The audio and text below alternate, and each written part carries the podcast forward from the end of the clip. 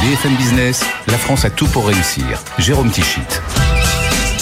Bonjour, bonjour et bienvenue dans la France à tout pour réussir. Chaque semaine, vous le savez, un concentré d'économie positive sur BFM Business. Et cet été, nous vous proposons une série d'émissions spéciales consacrées à l'industrie, car oui, réindustrialisation a bien été le mot-clé, le mot star de cette année 2022-2023. Nous serons donc sur ce plateau avec notre journaliste Alexandra Paget. Nous reviendrons donc avec elle sur les grandes annonces et sur les temps forts de l'année concernant l'industrie. Également au plateau avec nous Gilles Averrousse, maire de Châteauroux et président de Ville-de-France, qui regroupe les élus des communes de 10 000 à 100 000 habitants, des communes pour lesquelles l'industrie est bien évidemment extrêmement importante. David Kousker est également donc avec nous en plateau. Il dirige Trendéo, qui analyse les grandes tendances de l'économie, notamment celle de l'industrie.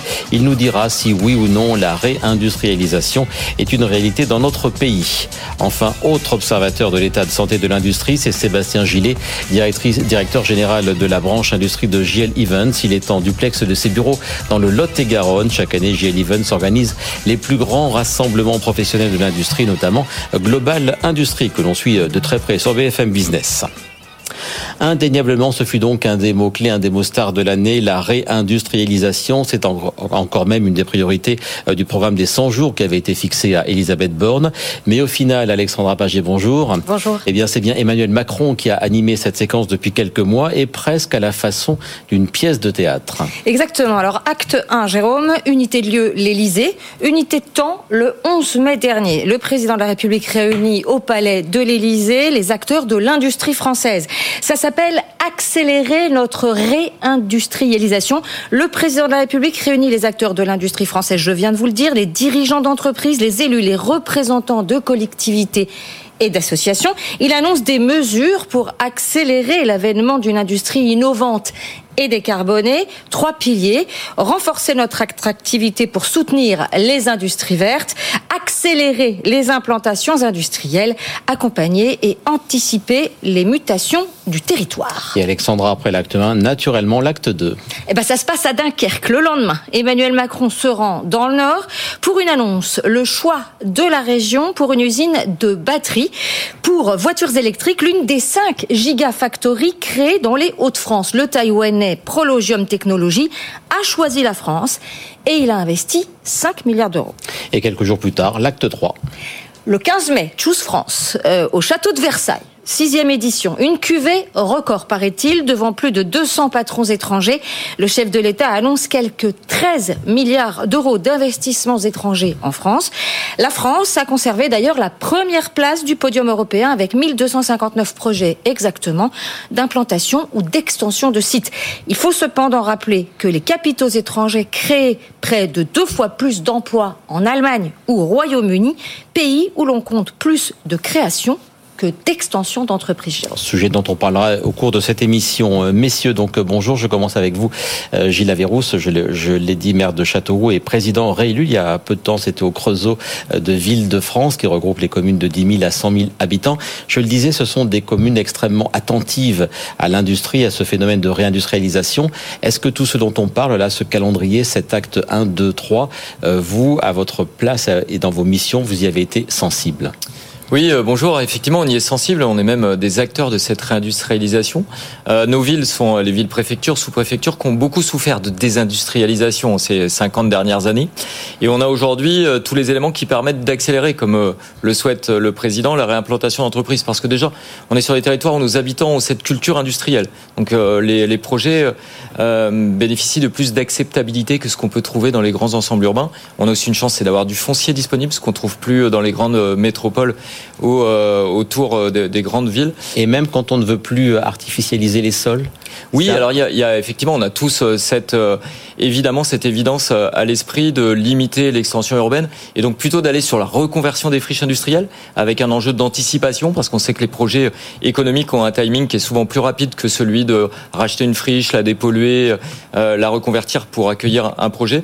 Donc c'est sur ces sujets-là qu'on travaille avec notamment le ministère de l'économie et Bruno Le Maire pour trouver les solutions pour anticiper et euh, livrer des friches clés en main sans attendre d'avoir euh, le projet euh, à installer dessus, mais pour être prêt à accueillir un projet quand il y en a un qui, qui se présente. Sur ce thème-là, est-ce qu'on est dans l'unité nationale? On voit donc c'est le gouvernement, on l'a dit, qui est à la manœuvre, mais il y a donc évidemment tous les élus et les élus, il y a différentes étiquettes. Est-ce que là, il y a un consensus à peu près sur le fait qu'il faut mettre un terme, depuis quelques années c'est le cas, mais ça reste faible, sur la désindustrialisation On a l'obligation d'être dans l'unité nationale sur euh, ce sujet-là parce que euh, il y a un, une question, euh, un challenge de reconquête du territoire. Vous savez, quand je disais que nos villes ont souffert de désindustrialisation euh, par euh, ricochet, malheureusement, nos communes rurales qui nous entourent ont aussi souffert de, de cette désindustrialisation, de perte de services publics, de sentiments d'abandon et euh, d'une impression qu'il n'y avait plus de politique d'aménagement du territoire dans le pays.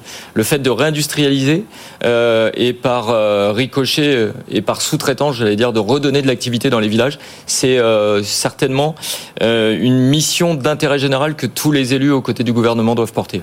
Et ces métiers-là, est-ce qu'ils reviennent au goût du jour Il y a quelques années, on va faire simple, mais c'était presque une honte de bosser dans une usine, etc. Il fallait faire que du que du tertiaire ou de être un col blanc. Est-ce que vraiment vous avez vu vous, l'élu local que vous êtes depuis longtemps, cette, ce changement d'image et ce changement de paradigme oui, il y a un changement d'image. On le voit avec le développement de l'apprentissage. On n'a jamais eu autant euh, d'apprentis euh, que cette année. Malgré tout, le challenge n'est pas complètement encore gagné.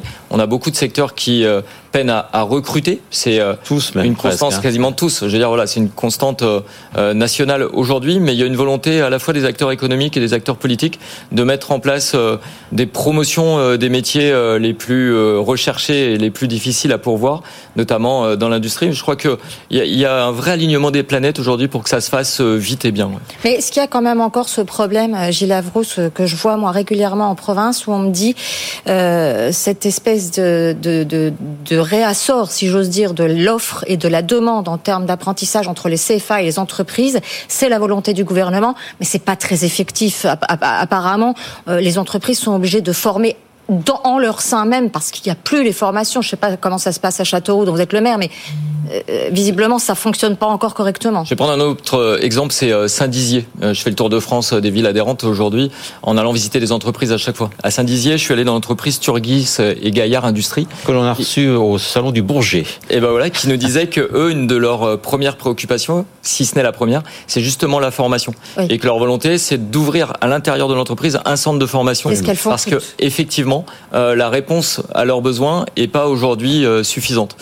c'est après le foncier, c'est euh, le, le, problème à résoudre. Et nous, dans nos villes moyennes, on met le paquet là-dessus en disant il nous faut développer l'enseignement, euh, il faut être agile là-dessus, il nous faut des antennes universitaires, il faut arrêter de tout concentrer dans les grands centres euh, urbains des grandes métropoles. Et il faut aller faire de la formation au plus près des entreprises, au plus près du terrain, dans les villes moyennes. On parlait des freins, votre collègue et ami, j'imagine David Lislar, le maire de Cannes, dit souvent aussi ce qui ce qui pénalise en France, c'est l'administratif, c'est les process. Euh, vous êtes un peu sur la, sur la même ligne? Exactement. Euh, on a fait 22 propositions là pour accélérer la réindustrialisation et notamment pour répondre à, à, cette, à ce reproche qui est fait constamment que l'administration est quelquefois un peu lourde et, et les normes également. Nous, on, on veut s'appuyer sur le couple maire-préfet en, en, demandant à ce que le préfet ait sous sa coupe, euh, sous sa direction, l'ensemble des administrations d'État et qu'il n'y en ait pas qui lui échappe. Aujourd'hui, il y a beaucoup d'administrations qui relèvent soit au mieux d'un niveau régional, soit directement du ministre. Il faut que le préfet localement, en fonction de l'importance d'un sujet, puisse prendre la main et accélérer les procédures quand il y en a besoin et faire en sorte qu'on réponde à l'attente de l'entreprise le plus vite possible. C'est une question de souveraineté nationale, hein, on le redécouvre aujourd'hui. Il faut accélérer ces procédures. David Kousker, tout ce dont on parle, la réindustrialisation, ce début de phénomène, est-ce que vous, vous l'observez chez Trendéo? Est-ce qu'on parle de choses très concrètes ou est-ce qu'on parle encore de choses qui sont à... C'est le trait juste, le début de la réindustrialisation? Il y a, il y a quelque chose qui est en marche euh, depuis 4-5 ans. Euh, c'est très net. Le, donc la direction est nette. C'est, ça manque encore un peu d'ampleur, en fait. C'est, et surtout par rapport à nos voisins, et surtout par rapport au fait que euh, ce que mon disait, ce que se disait mon voisin juste à l'instant, c'est que euh, la désindustrialisation, ça fait 50 ans qu'on est dedans. Et plus que les autres, et c'est ça qui est assez étonnant quand on voit que l'Allemagne ne l'a pas fait, enfin moins, que l'Italie l'a moins fait, que l'Espagne aussi. On est, je crois, d'après une étude au même niveau que la Grèce en termes de désindustrialisation. C'est quand même pas flatteur. Non, mais on a beaucoup cru aux métropoles. On a pensé que l'industrie s'était terminée. Euh, on a été très loin dans le Euh, peut-être parce qu'on est français, mais dans les concepts. Euh, et donc, on s'est dit, ben voilà, c'est maintenant il faut du cerveau, il faut de la R&D, et donc on oublie tout ça. quand on coupe un peu, ça c'est au point de vue territorial, mais, quand on dit Lyon est une métropole et puis le département du Rhône c'est à côté et, Lyon c'est pas dedans, on est un peu dans cette idée que il va y avoir des cerveaux, et puis les bras, finalement, c'est fini. Et c'était l'idée du faiblesse aussi, hein. mais euh, on est allé très loin dans, dans ce mouvement. Et, et donc, c'est le euh, fameux, on va, on va, on va fabriquer la bimbloterie en Chine, c'est ça? Bah, c'est ça, c'est-à-dire on, va concevoir chez nous, et puis on va faire, on va faire faire ailleurs. Euh, sauf qu'ailleurs, ils apprennent aussi.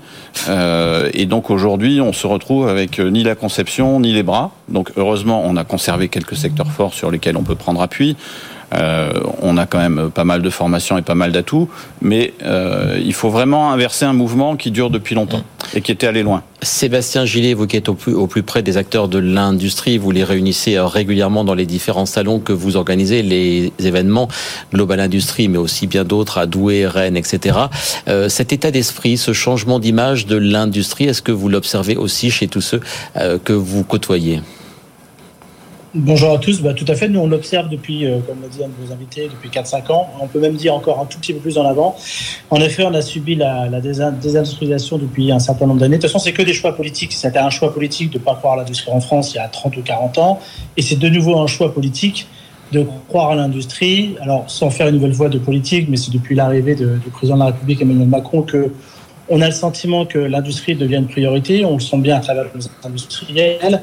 On le voit bien aussi dans les grands médias parce qu'aujourd'hui, il n'y a pas une semaine, si j'ose dire, où on ne parle pas d'industrie dans le côté positif, soit recrutement, soit dans les embauches, soit dans le savoir-faire, soit dans les nouveautés, soit dans la relocalisation. Donc tout ça, ça aussi amène beaucoup de pédagogie sur les jeunes. Vous avez parlé des jeunes en introduction aussi, parce que ça, ça va être l'enjeu majeur. L'enjeu majeur de l'industrie, c'est pas le savoir-faire parce qu'on l'a, c'est certainement aussi des subventions, c'est d'accompagner les TPE, les PME à passer à une industrie euh, du futur, à une décarbonation, mais c'est avant tout pouvoir former, reformer, réintéresser les jeunes à l'industrie, leur montrer que les métiers de Zola, bah, c'est plus ça l'industrie. On est sur une industrie qui est propre. On est sur une industrie où les métiers d'aujourd'hui euh, aujourd'hui intéressent beaucoup plus les jeunes parce que c'est des métiers qui leur parlent beaucoup plus. On parle de connecté, on parle de réalité virtuelle.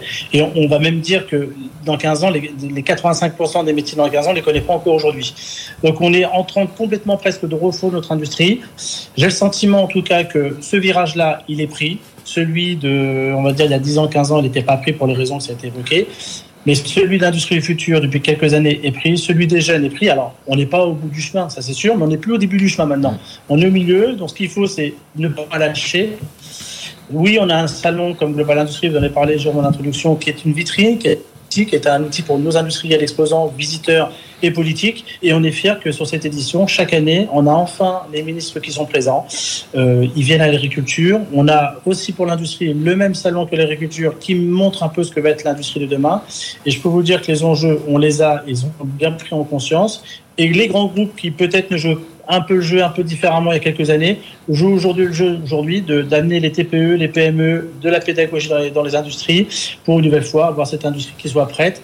Et la chance aussi qu'on a en France, et ça on l'oublie un peu, c'est qu'on est multi-filière, on est multi-industrie, on n'est pas automobile comme les euh, nos amis allemands ou on est dans le nucléaire, on est dans l'agro, on est dans la chimie, on est dans le médical. Et ça, c'est une vraie force qu'on a en France. Donc, des fois, on, on, oublie un petit peu. Mais sur ces différents sujets, on n'a pas du tout à rougir de ce qui se passe, euh, soit en Italie, soit en Allemagne, même si vous avez raison, on est un peu en retard sur certains sujets comme la robotique par rapport à ces pays.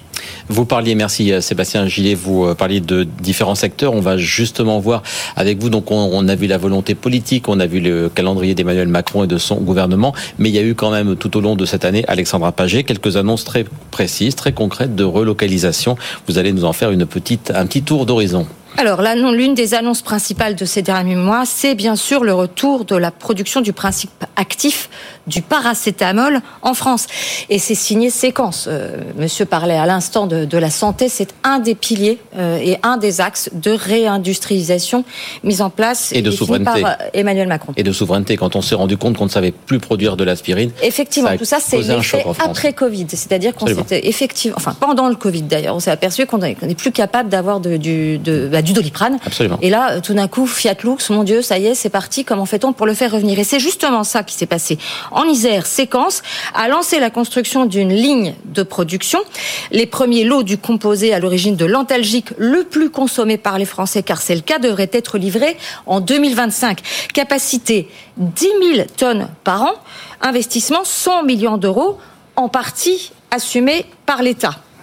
Des accords ont déjà été pris avec Sanofi et sa marque Doliprane et UPSA qui donc s'engage à acheter euh, cette production et qui donc permettent d'envisager l'avenir à peu près sereinement. On va parler de l'automobile à présent. Exactement. Dans l'automobile, Renault a décidé de développer toutes ses voitures électriques en France, hormis la Dacia Spring fabriquée en Chine. Et ça, ça, passe, ça se passera à Douai, dans le Nord encore, sur le pôle Electricity. La pierre angulaire d'Ampère, la filiale 100% électrique du constructeur, devrait être introduite en bourse l'année prochaine.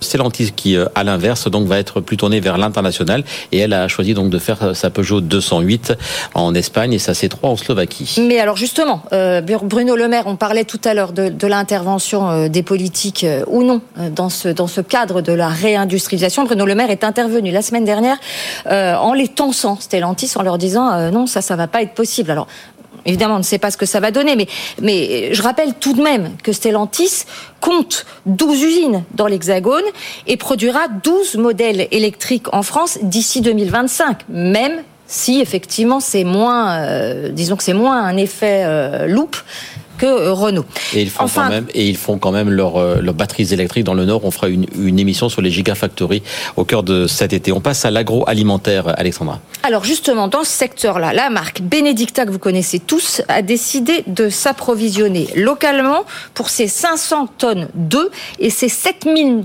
tonnes d'huile de colza pour faire la mayonnaise évidemment. Pour cela, le site industriel de Seclin a été adapté, un investissement d'un million d'euros. David Pousker euh, est bien capable lui de m'en parler puisque dans son observatoire Trendéo, c'est exactement ce que vous euh, ce que vous soulignez, les créations de, de ce genre. Autre exemple, la nouvelle gamme de machines à café Malongo sera conçue en Vendée euh, chez un sous-traitant français et plus en Chine. Toute la conception du produit a dû être revue afin de pouvoir parvenir à un prix acceptable pour les consommateurs. Enfin, un exemple emblématique s'il en est, Jérôme, la Fashion Cube de Nîmes. C'est un nom un peu barbare, mais c'est l'usine du groupe Mullier, implantée à Neuville-en-Ferrin, toujours dans l'Or. Et cette usine, elle devrait produire plus de 400 000 jeans d'ici l'année prochaine pour les six enseignes textiles du groupe. Les Mulliers ont investi 3 millions et demi d'euros dans l'aventure. Et le jeans made in France, c'est tendance. Dans une autre émission aussi de l'été, on parlera des jeans tufférés qui sont produits euh, en Lozère. Tous ces exemples, euh, on le voit donc, euh, montrent quand même qu'il y a un dynamisme qu'il y a dans toute la France, puisqu'on a parlé de nombreuses régions et pas que des Hauts-de-France, un, un dynamisme local pour recréer, pour remettre de l'industrie au cœur de nos territoires. Vous êtes, ça vous, j'imagine, ça vous satisfait pleinement? Oui, ça nous satisfait euh, pleinement parce que euh, des euh, villes moyennes qui avaient une image un peu négative, on était au Creusot pour notre congrès national. Donc le Creusot, c'est vraiment typiquement cette ville euh, au passé sidérurgique euh, fort qui euh, qui avait une image de, de cité en déclin. Euh, on a été visiter la semaine dernière Framatome et Alstom et on voit l'excellence euh, française qui redémarre avec euh, le, le lancement de, des nouveaux programmes nucléaires et ça donne une vraie fierté. Les salariés qui nous faisaient visiter l'entreprise étaient très heureux de montrer leur savoir-faire, de dire ça y est, en- enfin la France se rend compte que on savait produire, on savait faire et bien faire. Et aujourd'hui, bah, il va falloir reformer, remettre des compétences, euh, ramener euh, euh, des personnels là où on en a besoin. Mais c'est tout un territoire, c'est les entreprises et tout le territoire qui s'associe à cette image de, de, de redémarrage de l'activité industrielle française. Et ça, c'est important pour nos villes Bah, moyennes. L'exemple type, c'est Saint-Étienne. Hein, tous les deux, vous le savez, cette, cette reconversion incroyable du textile au textile Absolument. technique, Tuan, leader européen, c'est Oui. ahurissant ce qu'ils Ou sont. Vierzon qui accueille euh, Ledger, euh, Oui. une des licornes françaises, euh, voilà, et qui crée des- tout un, wallet, ouais. un écosystème autour du numérique. Euh, ces relocalisations, c'est un sujet euh, dont on parle aussi euh, beaucoup, ne crée peut-être pas forcément assez d'emplois, en tout cas moins que dans les autres pays. Est-ce que ça, vous l'observez dans, chez Trendéo Le- Le fait que oui, on réindustrialise, mais est-ce qu'on réindustrialise avec suffisamment d'emplois à la clé par rapport aux autres pays? Euh, Il y, a- plusieurs, euh, il y a plusieurs sujets. En fait, les relocalisations, euh, c'est souvent des entreprises qui réintègrent une, une partie de la production qu'elles avaient sous-traitée à l'étranger.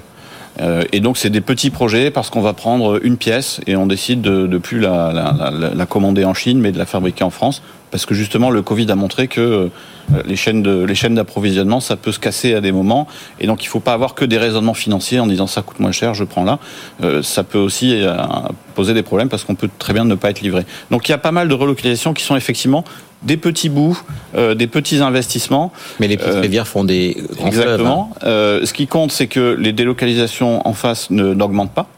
Euh, donc on, on, a vraiment une très forte augmentation des relocalisations depuis 2020, ça c'est certain. et par ailleurs, il y a toute une gamme de projets sur lesquels l'enjeu aujourd'hui, c'est des technologies nouvelles sur la batterie ou sur le véhicule électrique, on va pas relocaliser parce qu'on n'a jamais délocalisé. C'est les premières usines qu'on est en train de construire. Donc là, on peut pas parler de relocalisation et on peut pas attendre grand chose des relocalisations. Il faut réfléchir en termes de réindustrialisation de façon plus large. Donc la relocalisation, c'est bien, ça ne doit pas forcément être un objectif parce que euh, le sujet plus général, c'est la réindustrialisation et la relocalisation, c'est juste une des formes que ça peut prendre. Les secteurs les plus porteurs, on a parlé de plein de choses, on a parlé de production de jeans, on a parlé de numérique, on a parlé de... Est-ce qu'il y a des secteurs, je ne sais pas qui veut prendre la main, les plus euh, porteurs en termes de réindustrialisation? Ouais, il y a l'armement hein, qui euh, évidemment connaît un, essor euh, particulier en ce moment, mais qui euh, c'est souvent des sources d'innovation. À Bourges, vous avez l'entreprise ASB qui est le leader mondial des piles thermiques, qui les fabriquait à l'étranger aussi, qui vient de les, relocaliser.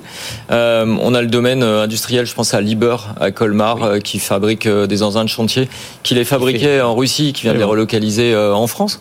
voilà, c'est toutes des dizaines d'exemples comme ça de, de secteurs qui se redéveloppent aujourd'hui aujourd'hui, on a l'impression que pour le coup, il n'y a pas un secteur particulier, mais c'est une multitude de petits secteurs parce que la souveraineté nationale, on l'avait perdue dans beaucoup de domaines. Mais alors, David Cousser, vous me disiez quand on a préparé cette émission que, en revanche, par rapport à, à, la politique américaine, par exemple, particulièrement depuis euh, Donald Trump et encore aujourd'hui, même euh, même un peu Obama, euh, il y, a, y, a, quand même beaucoup moins d'impulsion de l'État, alors que les États-Unis, eux, euh, sont extrêmement puissants là-dessus.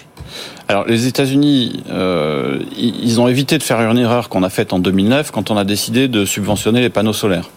Euh, on a décidé de, de, mettre un tarif de rachat de l'énergie solaire assez élevé on s'est rendu compte qu'on importait des panneaux solaires massivement de Chine.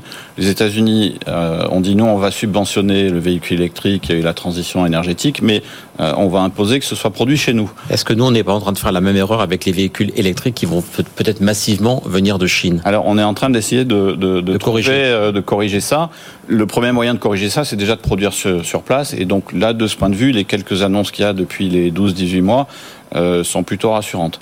Mais est-ce qu'elles sont à l'échelle? C'est pas forcé. On, voit qu'il y a déjà des interrogations sur euh, est-ce qu'en 2035 on va pouvoir tenir le, les capacités de production euh, en matière de batterie? Donc il y a des interrogations, mais, mais au moins on est conscient de, de, la difficulté. Une des questions, c'est aussi de savoir si, par rapport à l'importance des fonds que mobilisent les États-Unis, est-ce qu'on va pouvoir s'aligner? Intel a a fait un peu la course à l'échalote avec l'Allemagne. Ils ont obtenu 10 milliards d'euros supplémentaires. Euh, mais il y a des vraies questions pour savoir comment on va pouvoir financer ça. Euh, Est-ce que l'Union européenne va accepter de consacrer un fonds spécifique pour euh, financer les projets? La France est plutôt favorable à ça. L'Allemagne dit plutôt à chacun de se débrouiller. Évidemment, ça les arrange parce qu'ils ont le, budget le, plus important. Donc il y a des tas de, sujets euh, qui font que euh, rien n'est gagné aujourd'hui et il faut être vigilant sur, sur tout un tas de mesures. Il nous reste, messieurs, deux minutes. Je me tourne vers Sébastien Gillet. Euh, tout d'abord, le rendez-vous. Vous êtes évidemment déjà en train de euh, préparer votre grand rendez-vous annuel euh, Global Industrie. Donc il aura lieu quand Les dates précises et euh, surtout, est-ce qu'il y aura déjà des thématiques qui ont été prédéterminées? Il aura lieu du 25 au 28 mars, euh, c'est l'édition parisienne, donc à Paris-Nord-Villepinte. Donc pour vous dire qu'aujourd'hui, en étant à 7-8 mois du salon, qu'on retrouve euh, un niveau de salon qui sera à la hauteur euh, d'avant-crise. Ça, c'est important parce qu'on avait une offre de 2500 exposants en 2019 avant que, avant que le Covid nous, nous embête un petit peu. Donc on revient à cette offre-là, ce qui veut dire qu'aujourd'hui, on a des industriels qui veulent présenter un maximum de savoir-faire. On a une majorité, bien sûr, de, de Français. On sait que sur un niveau politique, on est bien sûr accompagné par les ministres les plus concernés en l'occurrence Roland Lescure, que je tiens à remercier de son soutien et de sa présence sur la dernière édition. Aujourd'hui, tous les indicateurs sont ouverts. Les deux thématiques qu'on veut mettre en avant, c'est bien sûr la réindustrialisation. Ça, je crois que dans le salon, en long, en large, en travers, on va pouvoir en parler. Et aussi, on va faire un petit focus sur la thématique du sport. Je crois que dans une année olympique où le sport aujourd'hui va être présent dans, les différents sujets de l'actualité, mais aussi on veut montrer comment l'industrie aujourd'hui est au service du sport, parce que dans le sport paralympique entre autres, mais pas que paralympique, l'industrie est, est, présente partout, dans les capteurs, dans la vision, dans, euh, dans les prothèses par exemple. Donc euh, on veut aussi faire ce parallèle-là et montrer que, que l'industrie a peu apporté à cette filière-là aussi beaucoup de savoir-faire et beaucoup d'applications. Merci beaucoup Sébastien. On vous retrouvera bien sûr à, ce salon tout au long de l'année. BFM Business suit autant que possible tous les événements liés à l'industrie. On soutient l'industrie française notamment dans cette émission. Merci beaucoup Sébastien. Je termine avec vous deux la même question qui reprend notre notre titre. La France a-t-elle tout pour réussir en matière d'industrie? Je commence avec vous David Kousker en quelques secondes on a plein d'atouts. Il faut, pour certains, on avait oublié de les mobiliser. Pour d'autres, il faut faire des ajustements. Euh, mais il y a plein de choses qui, qui, permettent de penser qu'on qu peut redémarrer.